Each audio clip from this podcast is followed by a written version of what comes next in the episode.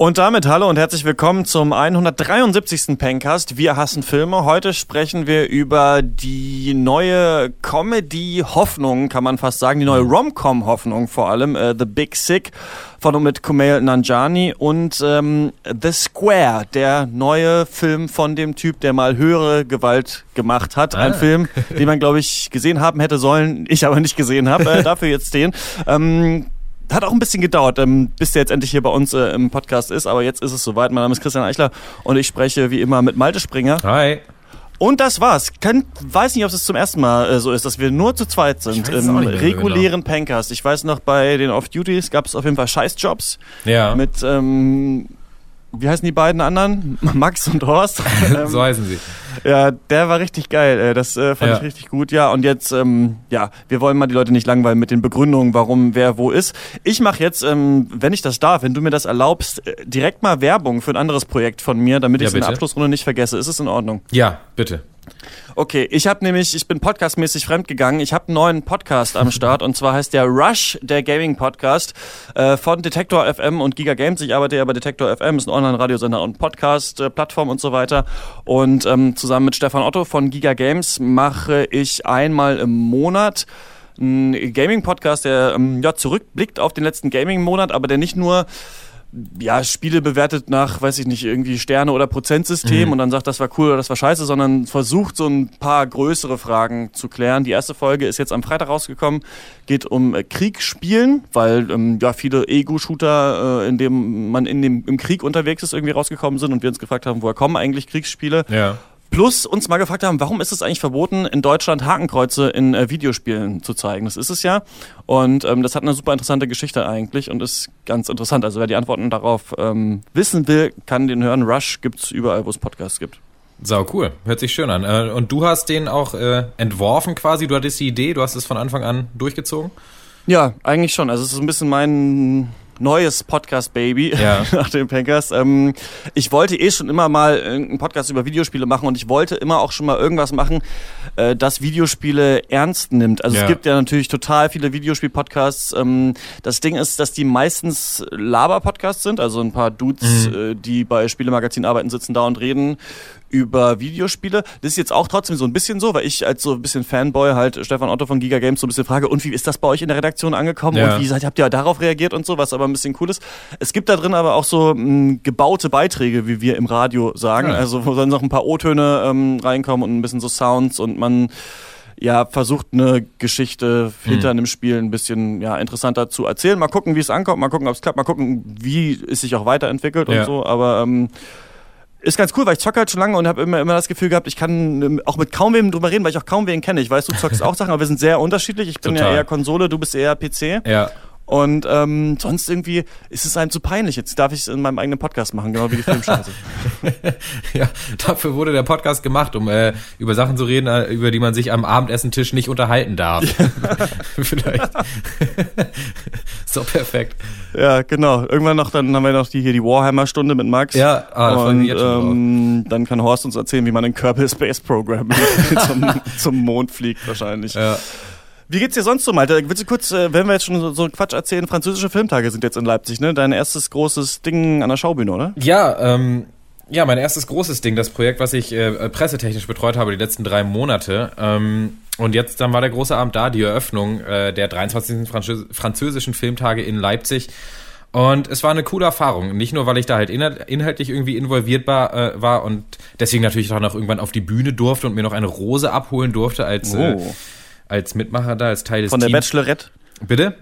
Von der Bachelorette? Nee. Ja, von äh, einer Bachelorette namens Frau äh, Petra Klemann, Chefin der Passagekinos. Äh, die hat mir Ah. das überreicht, eine äh, sehr nette Dame, falls sie diesen Podcast hört. Jetzt mag sie mich hoffentlich noch mehr. Ähm, aber vor allem Du bist auch, nicht der Typ mit dem Gaming-Podcast immerhin, also vielleicht ist das, hat das mehr Kredibilität. Ja. Nee, aber ich musste auch diese Veranstaltung äh, organisatorisch betreuen, was mir Mhm. nicht so klar war, als ich da um 15 Uhr aufgeschlagen bin und noch ein ganz bisschen verkatert war von der Party. Noch den Film am, drehen musstest. Am Tag davor.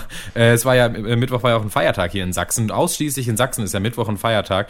Deswegen habe ich Dienstagabend genutzt, um ein, zwei Bierchen zu trinken. Und ähm, das war dann schön. Dann kam ich da an und dann hieß es ja, es muss übrigens noch alles gemacht werden. Wir wollen gleich 250 äh, Gästen jeweils ein Glas Sekt ausschenken. Die Gläser stehen da unten, müssen noch gewaschen werden. so, äh, erstmal eine Stunde Gläser polieren, dann äh, eine halbe Stunde Sekt ausschenken. Dann äh, stellte sich raus, ich sollte auch der Abreißer sein, musste also noch den kompletten Einlass schmeißen. Ähm, war echt anstrengend, aber hat sich gelohnt, denn es war einfach eine eine super coole Erfahrung, eine super geile Veranstaltung. Ich glaube, der Eröffnungsfilm ist auch gut angekommen. Eine kanadische Reise oder die kanadische Reise, ich weiß es gerade gar nicht mehr, von Philippe Lioré, ein schöner französischer Film, den ich auch nur empfehlen kann. Ähm, mhm. Ähm, ja, deswegen, ich hab, hatte eine sehr volle Woche und äh, jetzt auch noch Podcast. Ja, jetzt auch noch Podcast, richtig geil. Wir quatschen über zwei Filme. Gar nicht mal so jetzt irgendwelche Filme, sondern nee. welche, die schon einigermaßen gehypt wurden das Jahr über. Und ähm, ja, werden wir mal schauen, ähm, wie wir die so fanden. Denn ich weiß nicht, wie du The Big Sick fandest, den ich nicht gesehen habe. Und du ja. weißt nicht, wie ich The Square fand, den ja. du nicht gesehen hast. Denn wir erzählen uns jetzt mal so ein bisschen. Wir machen quasi so ein bisschen Zelluleute für Arme. Erzählen uns gegenseitig, äh, worum es in den Filmen ging. Und dann können wir abfragen, ähm, ja, wie uns, äh, nee, ob wir die dann noch gucken wollen, den jeweils anderen vorher, aber ein kurzes Hörerpost-Segment. Ist gar keine richtige Hörerpost, ist eher so ein Hörerpost, Höreraushang vielleicht könnte man es nennen, denn ja. Äh, jemand hat einen Blog-Eintrag über uns geschrieben, ähm, audiophilonline.wordpress.com. Ich weiß tatsächlich nicht, ob es nicht ein Wortspiel ist und er Audiophil tatsächlich ist. das, das schreibt man geil. schon gleich, ne? Audiophil, ja. Audiophil, ja, ich habe keinen Fehler gemacht. Ähm, er hat einen, äh, einen Blog gemacht jetzt. Er schreibt über sich selbst, dass er witzigerweise so wie ich auch zu Podcast gekommen bin mit dem Game One äh, äh, zu Podcast gekommen ist und jetzt über das Audiomedium eben schreiben will. Und es gibt nur einen einzigen Eintrag auf seiner Seite. Ach nee, stimmt gar nicht. Es gibt noch einen. Okay, einen, es gibt so einen, jetzt geht's los. Und dann nur der Pencast. Äh, da ja. ähm, schreibt er über uns dass er uns regelmäßig hört, dass er das cool findet, diesen Ansatz zwischen Kumpels labern, aber wir labern nicht nur absoluten Scheiß, sondern ähm, gehen auch, versuchen manchmal auch immerhin einen Subtext zu erkennen oder ja. äh, rauszufinden, was uns der Film ähm, sagen will. Und ähm, ja, vielen Dank auf jeden Fall ähm, für den Beitrag. Jetzt muss ich noch mal kurz gucken, ob er noch irgendwas. Ach, du wirst da übrigens zitiert. Du hast noch gar nicht. Äh, ja, ich, äh, ich habe es mir auch schon äh, angeguckt. Äh, Hotte und ich werden irgendwie äh, zitiert mit lustigen Zitaten, Toll. was ich ganz cool finde. Was ich schön fand, war den Satz relativ weit oben, oder also Halbsatz, ähm, vier Freunde zwischen Bütchen, Humor und Feuilleton. Fand ich ganz geil. Ja. Weil das eigentlich schon ganz gut das beschreibt, was wir machen und weil ich das Wort Bütchenhumor noch gar nicht kannte. So, ich auch nicht. Was ist das? Ist es so ein. Ich, ich nehme an, das ist so Sprüche klopfen, so so Bütchen wie so Jahrmarktbude vielleicht. Also ich dachte mir, das wäre vielleicht so, so ja. Altherren-Schenkelklopfer-Humor, so habe ich das interpretiert. Ja. Ich hoffe, das meint er auch und nicht irgendwas ganz ja. anderes. Äh. Aber nee, das fand ich irgendwie ah, cool. pass mal auf, pass mal auf. Trink, das ist glaube ich ein Synonym für Trinkhalle. Ah. Auf Wikipedia. Es ist nämlich, warte mal, Bütchen. Andere geläufige Bezeichnungen äh, sind heute Kiosk, im Nord- und Süddeutschland und der Schweiz, Bude mhm. im Ruhrgebiet, Bütchen in Düsseldorf, Köln und Wuppertal, Wasserhäuschen, Spätverkauf, Spätkauf oder Späti, genau. Und Nepgenbude in Hannover noch nie gehört, so wie Budike. Also ja, Bütchenhumor, so Kneipenhumor und das passt ja, ja eigentlich ganz gut. Ja. Zumindest bei euch. Ich bin ja seit langen Jahren straight edge und äh, kann das gar nicht nachvollziehen, wie man sein Leben so wegschmeißen kann. und ähm, das war's. Wenn ihr uns schreiben wollt und hier genannt werden wollt äh, in der Hörerpost, ähm, geht das ganz einfach. Ähm, podcast.drpeng.de ist die Adresse. Und damit kommen wir zum ersten Film und wir haben gesagt, wir gehen chronologisch nach hinten. Also der neueste Film kommt zuerst, nämlich The Big Sick.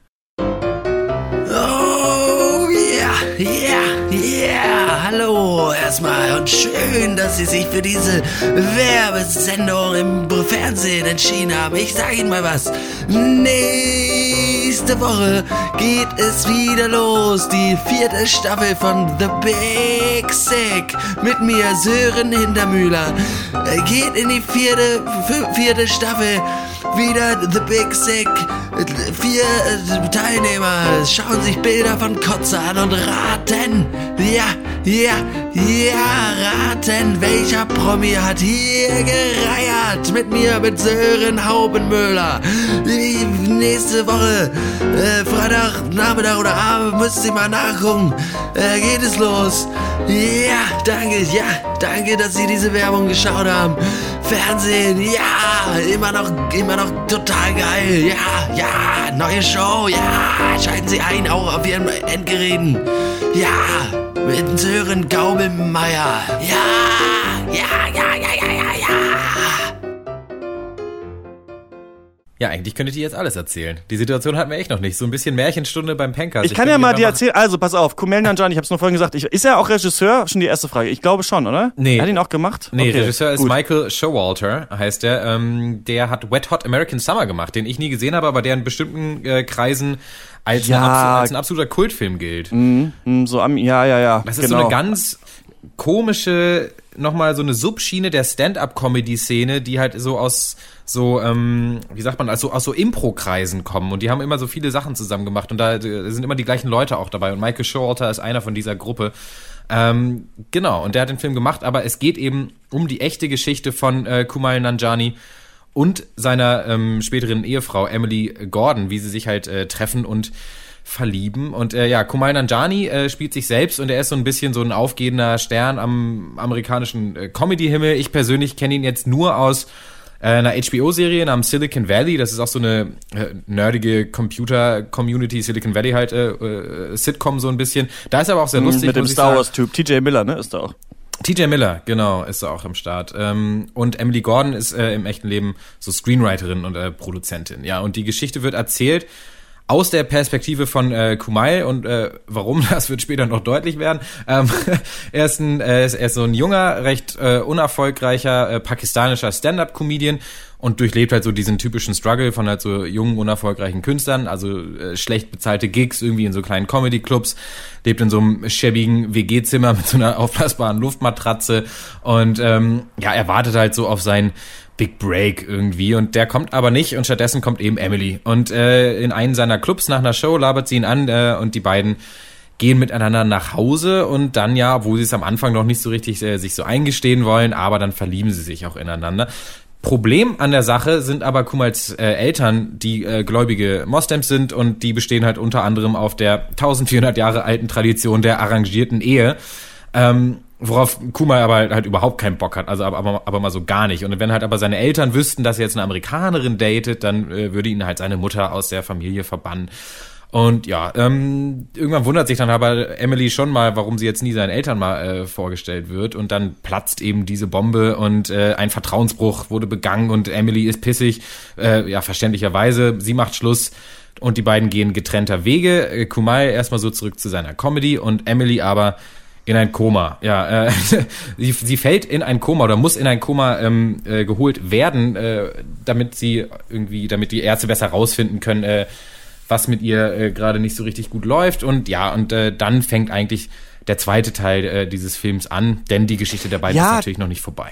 Ja. Aber jetzt mal ganz ehrlich, also es ist ja wirklich, das muss ja ein Film sein, der zeigt, okay, so Culture Clash und äh, Girl in a Coma ähm, Ja. Rom Romantic Movie irgendwie sind doch nicht so scheiße oder was? Also ich weiß nicht, das sind ja genau die Sachen, wo man sagt, okay, nee, nee, er braucht hier, äh, seine Eltern sind Inder, deswegen, äh, und sie ist aber krank und äh, und er ist auch noch ein Stand-up-Comedian, so wow, habe ich noch nie gehört. So der Hauptdarsteller ist ein echt Comedian, spielt Ja. im Film auch ein Comedian, was es nicht alles gibt, so, aber soll ja irgendwie trotzdem alles total geil sein.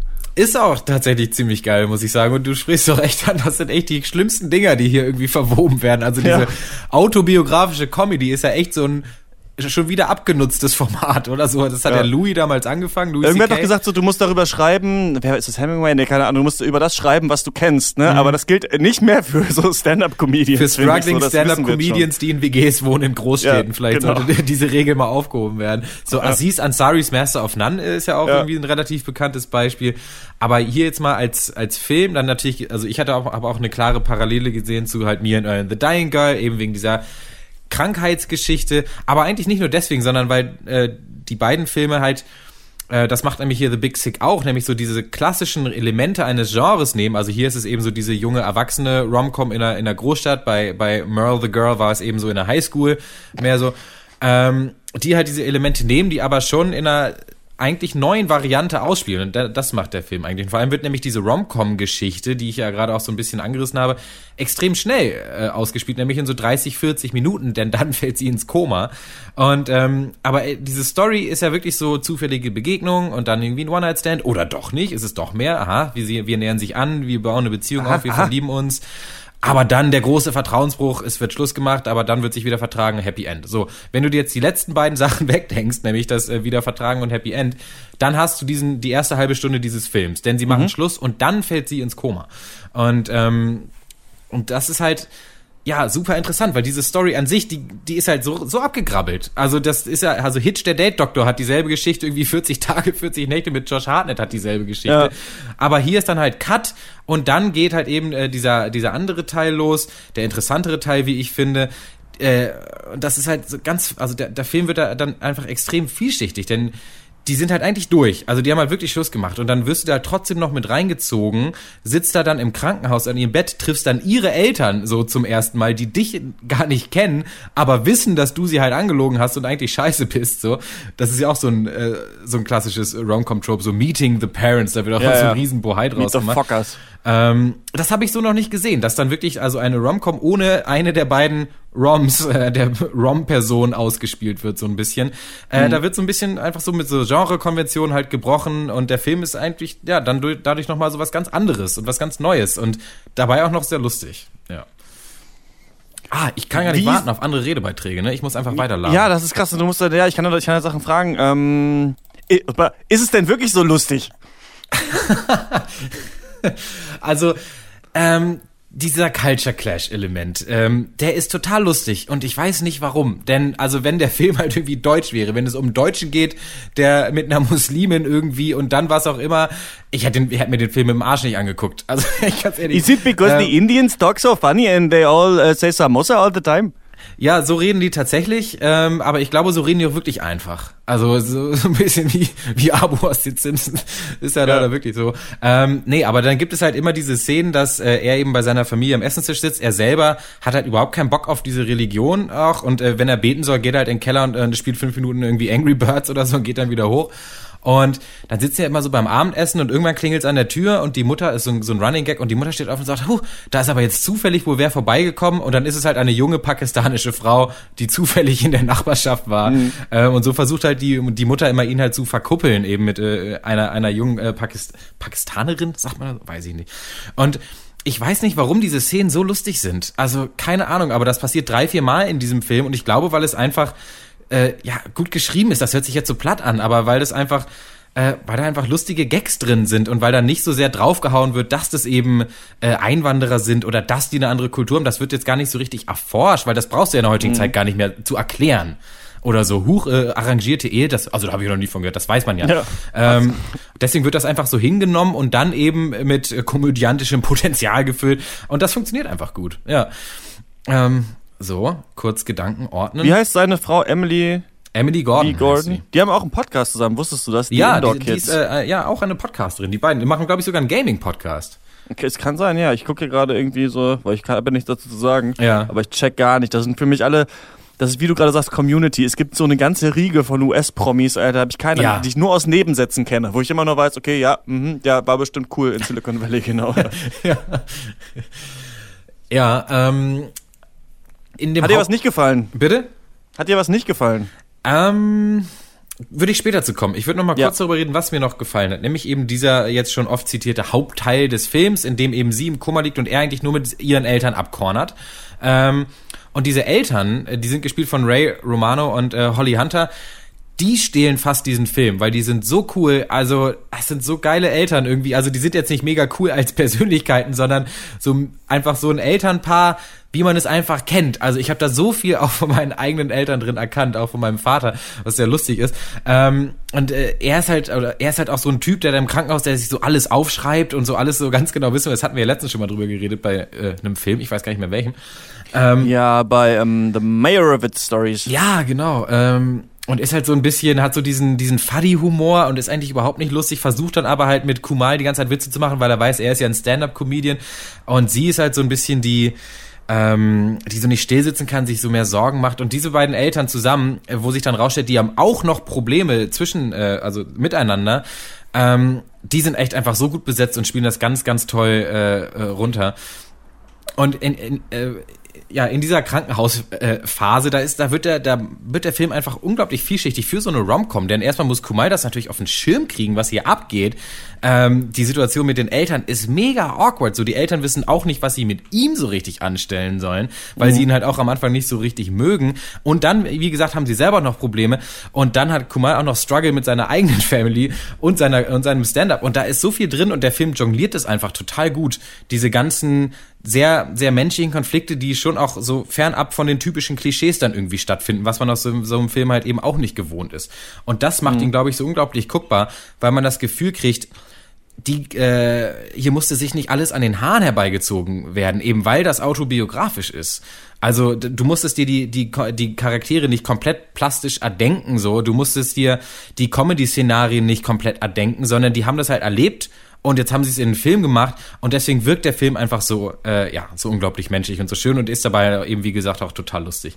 Ja, und was fandst du so richtig scheiße daran? So richtig scheiße. Ähm, sein Freundeskreis. Jede, in jeder guter Romcom äh, hat er natürlich äh, jeder Ja, der beiden. einer, einer ist dick, hat einen Vollbart, zockt die ganze Nacht Videospiele und isst Chips. Ja, den gibt es. Den gibt es. Das ist ein Mitbewohner. Der ist auch Stand-up-Comedian, kifft, spielt Videospiele. Okay, ähm, eine Lesbe noch? Ähm, eine, Nee. nee. ist keine Lesbe, aber ist durchaus keine, ähm, ah, wie sage ich das denn jetzt politisch korrekt? Sie ist eine sehr beleibte Frau. Ich weiß, also Ah, okay. Frauen, die dürfen ja dann nicht einfach normal sein in so einer Comedy-Szene, hat man ja so das Gefühl. Ja. Und sie ist dann eben so ein bisschen so der Social Reject, so wird sie so ein bisschen inszeniert.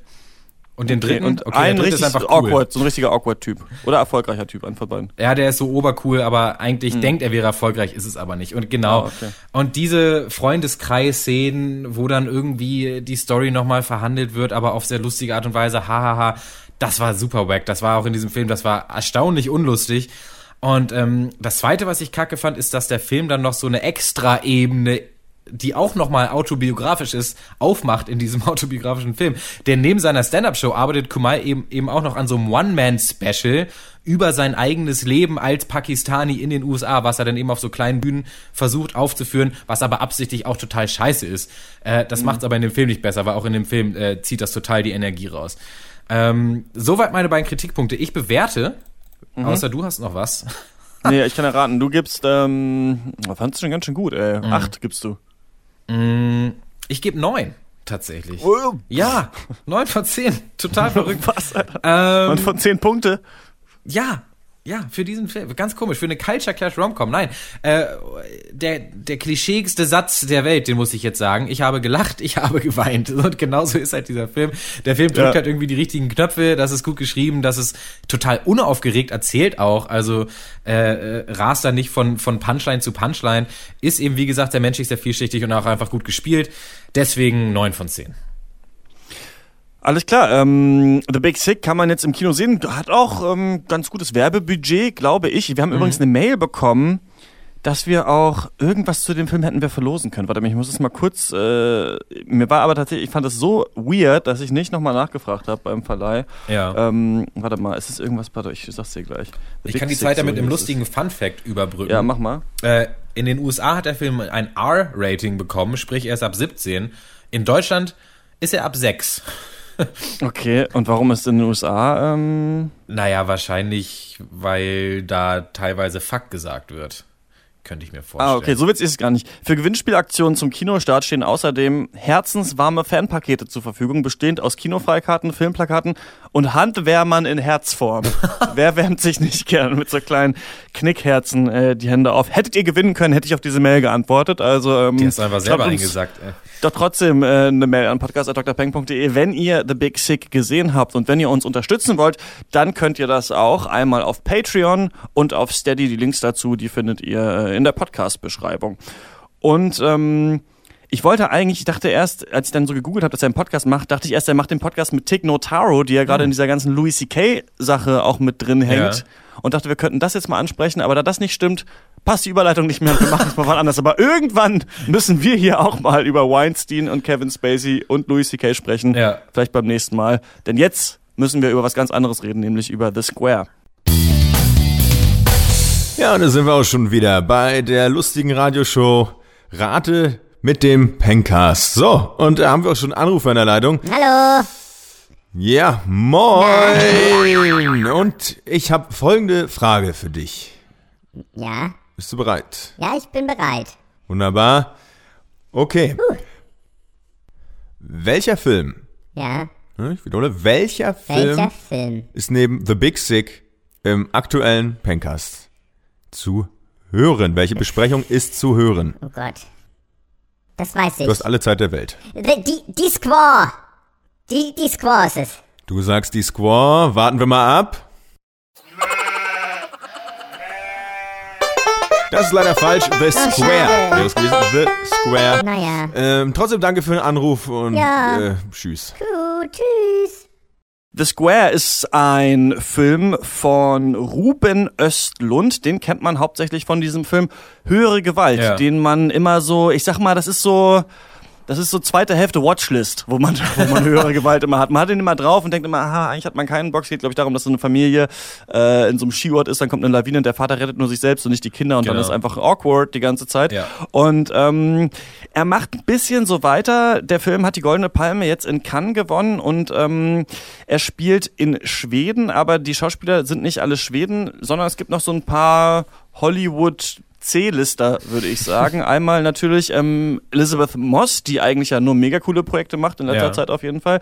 Und dann ähm, Dominic West, den kennt man zum Beispiel von dieser Serie The Affair Ja. äh, die wir mal äh, angeschaut haben. Die sind beide auch da drin. Eigentlich geht es in dem Film aber um Christian. Der wird gespielt von Class Bang. Class Bang, haben wir der geile Name auf jeden nice, Fall. Ähm, ja. Der ist der, ähm, wie heißt es denn, der Direktor eines sehr großen schwedischen Museums, so ein, ähm, ganz großes Kunstmuseum. Und der kauft für dieses Museum mit äh, Spendengeldern eine neue Attraktion. Da wird auch direkt mal so eine große ähm, Skulptur eines Ritters einfach entfernt vom Platz vor dem Museum und stattdessen The Square aufgebaut. The Square ist einfach nur so ein äh, neon beleuchtetes Quadrat, das auf dem Boden ist und davor ist so eine kleine Plakette, die ein bisschen aussieht wie diese Stolpersteine, die in äh, Ja. Deutschland rumliegen. Fand ich, weiß nicht, ob es ein Kommentar war oder nicht. Ähm, und da steht drin, dass in diesem Square drin haben alle die gleichen Rechte und die gleichen Pflichten und es ist ein Ort der Geborgenheit. So und das ist quasi die- das Kunstobjekt, das sie gekauft haben. Und der Film hat ein paar verschiedene Handlungsstränge. Der erste Handlungsstrang ist wie kriegen wir unser Museum vermarktet? Und ähm, sie haben so eine ganz komische äh, Marketingagentur da in, in, bei dem Museum, die so ein bisschen, ich weiß nicht, ob du bei How I Met Your Mother noch dieses Künstlerkollektiv Sven kanntest, das irgendwie versucht hat, was zu vermarkten. Also an die haben die mich so ein bisschen erinnert, weil das, das sollen ja lustigerweise auch Schweden sein. Ja. Ähm, die sagen, ja, das ist nicht kontrovers genug, dieses neue Kunstwerk. Und wir müssen aber irgendwie Buzz kreieren in Social Media. Wir müssen irgendwas machen. Und das führt dann dazu, dass sie ein relativ geschmackloses YouTube-Video äh, drehen ähm, zu diesem The Square, was ich jetzt natürlich nicht verraten will, denn der Twist kommt erst so in der Mitte des Films ungefähr.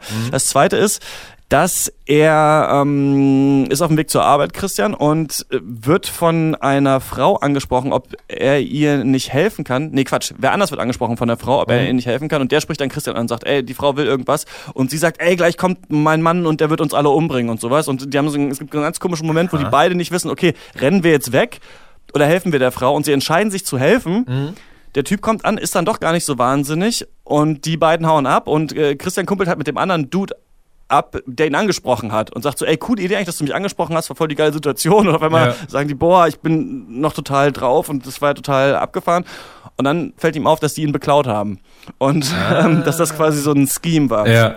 Und dann findet er, wie man es auch heute machen würde, äh, kann er sein Handy orten und findet raus, wo dieses Handy ist und entschließt sich, äh, weil er weiß, in welchem Haus es ist, aber nicht in welcher Wohnung, so 50 äh, Papiere auszudrücken, auf denen steht, ich weiß genau, dass du mein Handy hast und ähm, wenn du, ich weiß genau, wo du wohnst und sowas und gib mir das gefälligst zurück und schick mir so eine Nachricht an den an 7-Eleven. Egal, auf jeden Fall ist das so ein anderer Strang, dem er quasi nicht weiß, wer war das und sich mit diesem Milieu, weil es ist in so einer Trabantensiedlung ein bisschen auch mit beschäftigen muss. Ja. Und das dritte, würde ich sagen, worum es in dem Film geht, ist diese metaphorische Ebene von The Square.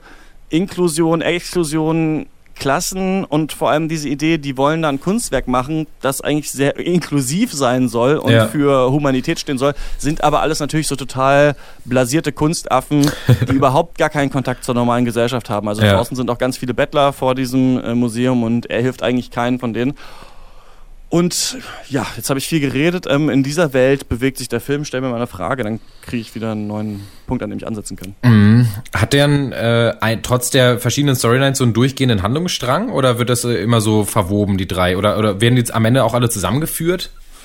Nee, das wird also das wird ähm, immer nochmal wieder angesprochen. Also eigentlich ist es so, dass es, ähm, weiß nicht, wie wenn man durchs Fernsehen seppt, immer mal das und mal das ist, aber Christian steht natürlich im Mittelpunkt von allem. Also könnte man eigentlich auch sagen, es geht um ihn und die Dinge, die ihm da passieren in Ja. dieser Welt. Was der Film ganz gut macht, wovon ich mir aber noch ein bisschen mehr gewünscht hätte, ist dieses Persiflieren der Kunstwelt, weil zwischenzeitlich ist das total plump, also ähm, da gibt es so ein Kunstwerk, das sind einfach so Dreckhaufen, die auf dem Boden äh, Ja. liegen und irgendwann saugt die halt einer mit dem Staubsauger weg, der irgendwie da sauber macht. So. Und das ist dann halt irgendwie ein großes Problem für dieses Museum. Das ist halt sowas, wo man denkt, okay, das hätte selbst hätte ich mir auch ausdenken können. Gab es das nicht in der echten Welt mal, dass irgendwie eine Putzfrau mal ein Kunstwerk weggeschmissen Ach hat? ja, ich glaube, es stimmt. Ja, Ja, das doch, ist doch gab's bestimmt darauf mal. irgendwie äh, ein Zitat.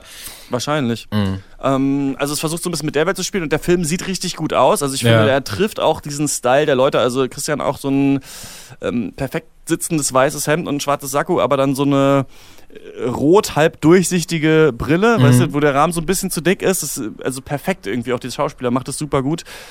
Aber um mal schon mal mein Fazit anzuschneiden, ich habe nicht so ganz verstanden, was das am Ende sollte. Also Ja. ich fand, der Film hat so ein paar Themen gehabt, ne, auch gibt auch zum Beispiel geht's kurz um Rechtspopulismus oder um Meinungsfreiheit Mhm. oder was soll die Kunst oder ist die Kunst überhaupt für die einfachen Leute da? Ne? Also die Leute betteln halt vorm Museum und er kämpft darum, dass er Staatsgelder dafür benutzen kann, Ja, einen ja. flashigen YouTube-Trailer für ein beschissenes Kunstwerk zu machen, damit die normalen Leute wieder in sein Museum kommen. Ja. Es ist alles so ein bisschen seltsam. Also man, zum Beispiel, wo ich oft drüber nachdenken muss, ab und zu kriegt man ja mal mit, dass irgendwas umsonst ist, irgendeine Ausstellung, irgendeine Tagung oder sowas. Und da gehen natürlich trotzdem nur so intellektuelle Lappen hin, weil die anderen Leute es gar nicht mitbekommen oder wahrscheinlich vielleicht auch gar keinen Bock hätten oder tatsächlich am Hasseln sind. Aber Ja. ähm, es gibt manchmal so Angebote halt auch für die Öffentlichkeit, die gar nicht wahrgenommen werden.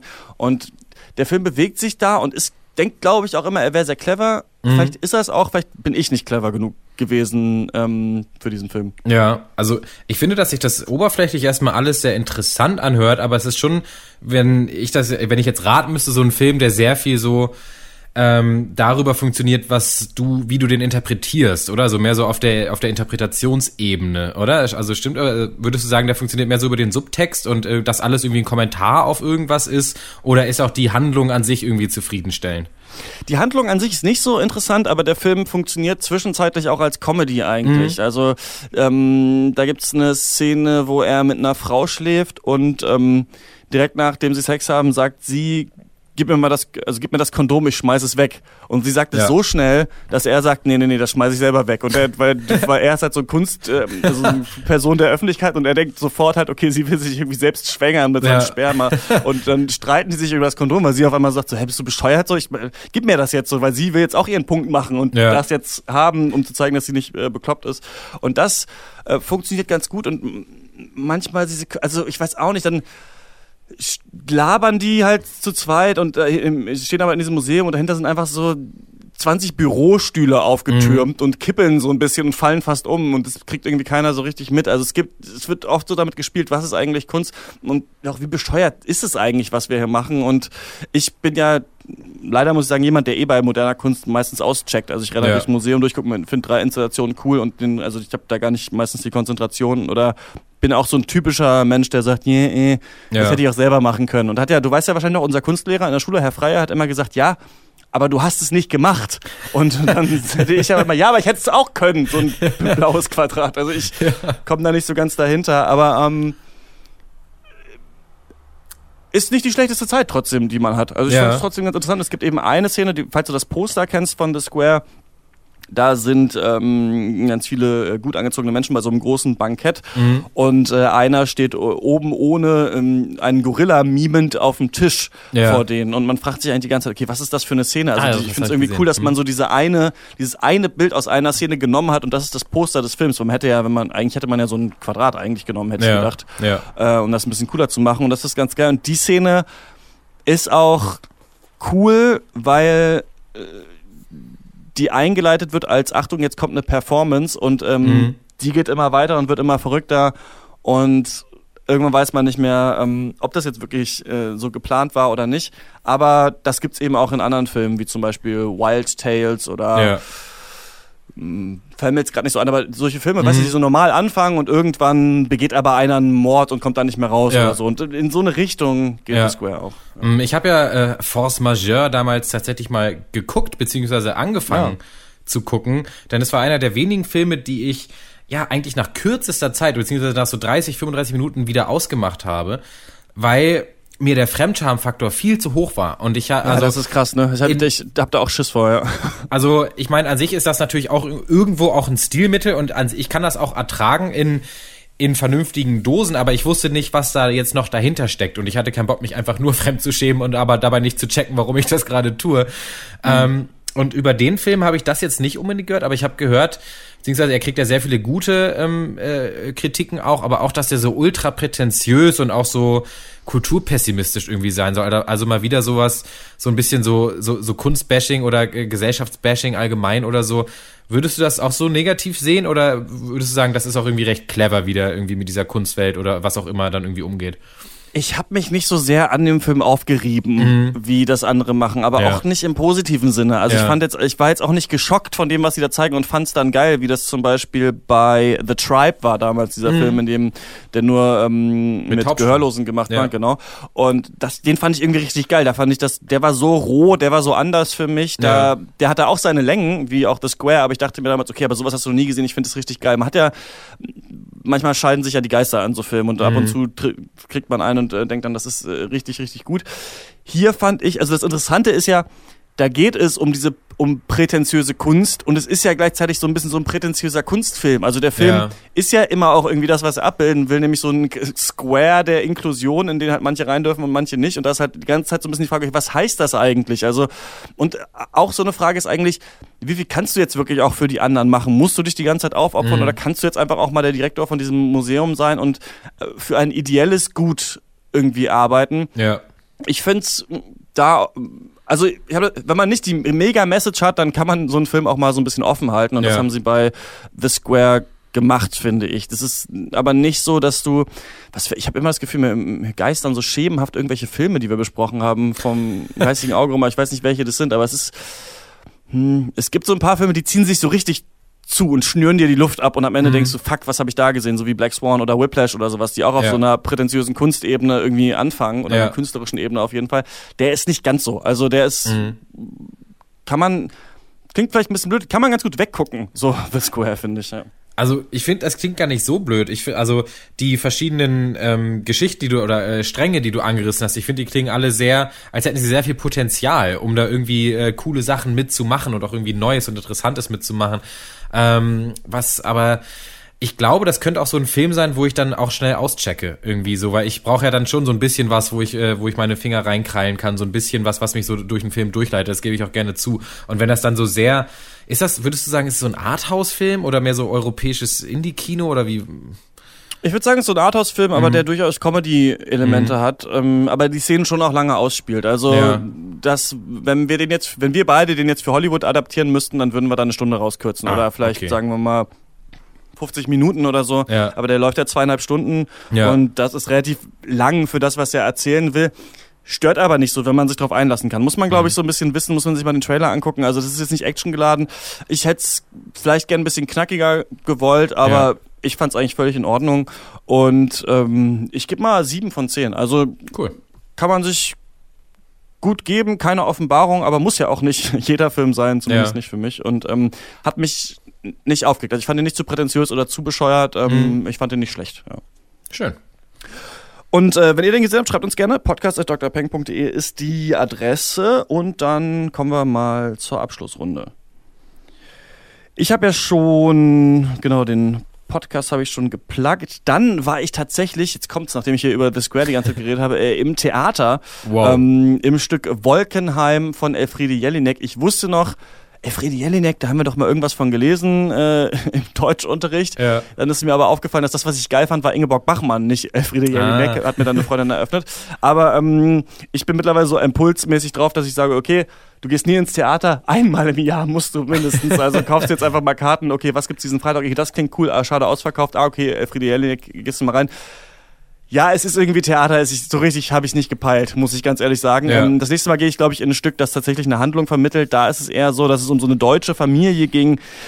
Die sich gegenseitig so Phrasen an den Kopf schmeißt, auch von Heidegger und so. Es ging immer so um wir sind bei uns und die anderen und dann haben mal alle gesungen und dann hat mal einer geschrien und dann geheult und dann war mal einer auf einmal Rapunzel, obwohl er eigentlich ein 50-jähriger Mann war und so. Ja, also es war irgendwie so und dann kam mal zwischendurch Techno-Musik. Also Ja, ich hätte mag auch sowas. Ich mag sowas voll gerne.